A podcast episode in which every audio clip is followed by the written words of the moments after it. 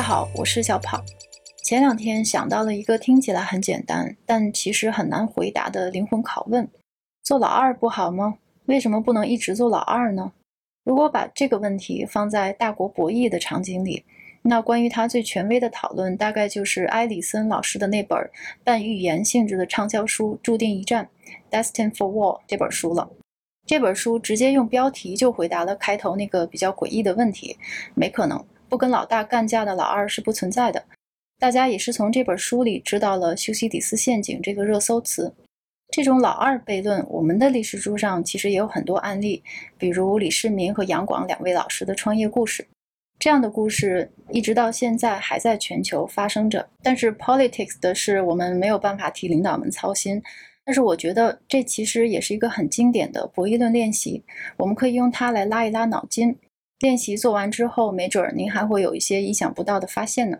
首先，老大和老二这两个词不是静态的，这些位置都在不可预料的各自变化的路上，但是变化的结果其实大概率只有三种。第一种，要么老大欺负老二，老二直接出局；第二种，要么老二鱼死网破和老大硬干，老二还是大概率出局；第三种，要么老二和老大智斗博弈，老二最后成了老大。现在我们可以先从最简单、最单纯和最和谐的情景开始想，先设两个条件：第一个条件，只有老大和老二两个人在梭哈；第二个条件，不管如何梭哈，可以利己，但绝对不能损人。那这就是一个长跑比赛的场景。由于规则二的存在，如果不想被取消比赛资格，在老大和老二的策略中就不能够有损人的设定。把这个场景视觉化，就是这样一幅图景：两个人在赛道上紧紧地贴着，老二使用跟进策略，保留足够能够超越老大的力气，持续跟进，准备到最后一刻再发力超越老大上位。在这个时点，老大和老二谁是处于劣势的呢？答案是老大，因为他的信息量少于老二，他看不到自己背后的情况，并不确定在什么时间要保存多少力量，才能在关键时刻摆脱老二的追击。而老二在背后却能够观察到老大的速度的变化，然后揣测他的剩余力量。但是这里有个问题：如果这是一个一百多公里的长跑比赛，那意味着老二要时时刻刻全身全力地盯住老大的一举一动，判断老大余力多少。动态评估应该如何发力，什么时候发力，这是一个非常费神的事情。而且老大的实力，老二绝对不能够误判。那老大此时的最优策略是什么呢？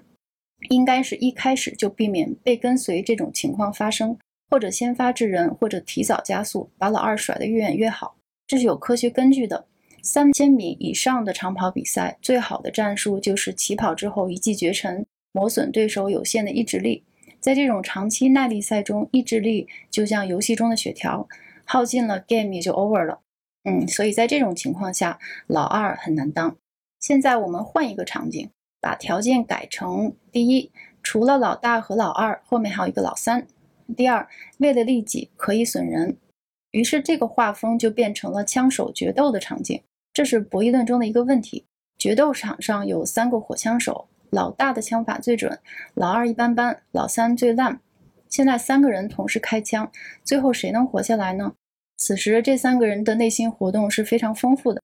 除了第一枪该打谁这个问题，三个人也必须同时考虑下一轮，因为游戏规则是活到最后才能赢。于是，老大会首先瞄准老二，因为老二对他的威胁最大；而老二和老三会同时瞄准老大，因为如果活到下一轮，比起老大，老二更愿意跟老三单挑，老三也更愿意跟老二决一死战。两个枪口对准老大，一个枪口对准老二，老三面前没有枪口。那么第一轮过后，您觉得谁领盒饭的概率最大呢？老大、老二一起领盒饭，同归于尽的概率最大。结果是老三上位。所以老二还是很难当。现在我们如果把条件设得更残酷一点，第一个条件参与者无限，第二个条件所有人先利己，利己不成便损人，我得不到的谁也别想得到。那结果就是波兰斯基式的恐怖。老大一旦成为老大，就一定不会留活口，因为一旦留下潜在的竞争对手，根据条件二，竞争对手败下阵来之后会不计代价、不计后果的损人不利己。老二和后面的所有人也都明白，与其坐等后面的人和自己同归于尽，那还不如先下手为强。结果就是鱼死网破，游戏清零，大家从此都不能在一起好好玩耍了。其实，真实世界也许不会这么极端，每个人也许都想利己，但不一定必然损人。比如，老大也许不会让游戏清零，不会让所有的小伙伴们都去领盒饭。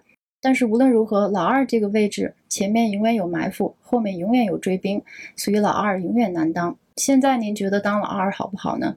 而且更残酷的现实是，历史上已经有很多例子告诉我们，当老大和老二水火不容的时候，老三和老四往往会帮助老大对付老二。正如谢逸秋老师在《冷战的赢家是别国》这篇文章中举的一个例子。美苏冷战的真正赢家是日本、德国这些曾匍匐在莫斯科军事威慑脚下的二战战败国，而在后面无数次的代理人战争中，在第三国热战让第四方得利的情形，其实也是经常出现的。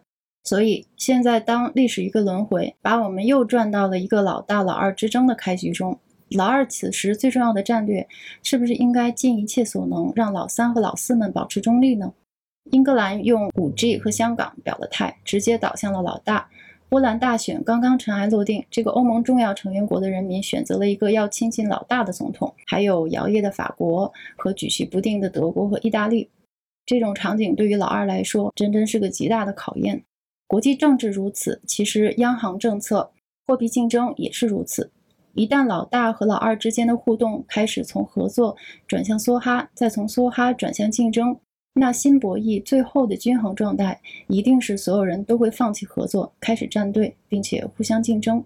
一旦老大开始使用一种新武器，比如降息和负利率，那所有主要参与者都必须使用这种新武器，否则就会输掉比赛。这很像一战中德军在比利时第一次放出的芥子气。所以，竞争才永远是最稳定的状态。好，今天就跟大家分享到这里，谢谢大家，我们下次再见。